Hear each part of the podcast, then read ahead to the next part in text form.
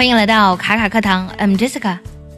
疫情发展至今呢，我们国内的形势呢，现在呢是逐渐呈现好转的态势，但是疫情在国外却开始了爆发性的增长，像伊朗 （Iran）、韩国 （Korea）、意大利 （Italy）、日本 （Japan）、法国 （France）、德国 （Germany）、美国 （America），还有其他很多国家呢，都出现了很多确诊病例的增长。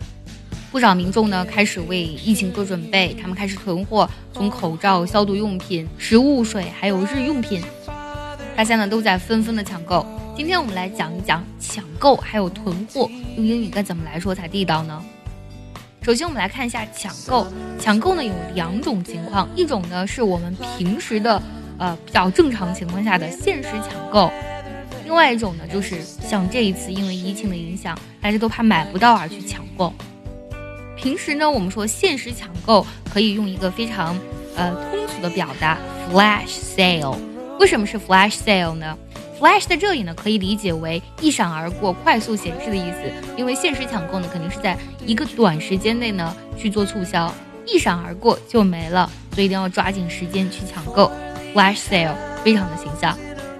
但是呢，我们这次由于疫情的影响的抢购呢，是由于大家的恐慌。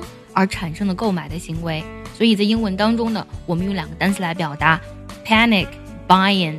buying 很好理解，buy 加 ing 就变成名词形式了。panic 作为名词呢，是恐慌的意思。比如说这次呢，由于新冠病毒的影响呢，在日本就引发了大家大量的去抢购卫生纸，我们就可以这么说：In Japan, the novel coronavirus caused panic buying of toilet paper。在日本呢，新冠病毒引发了卫生纸的抢购风潮。In Japan, the novel coronavirus caused panic buying of toilet paper.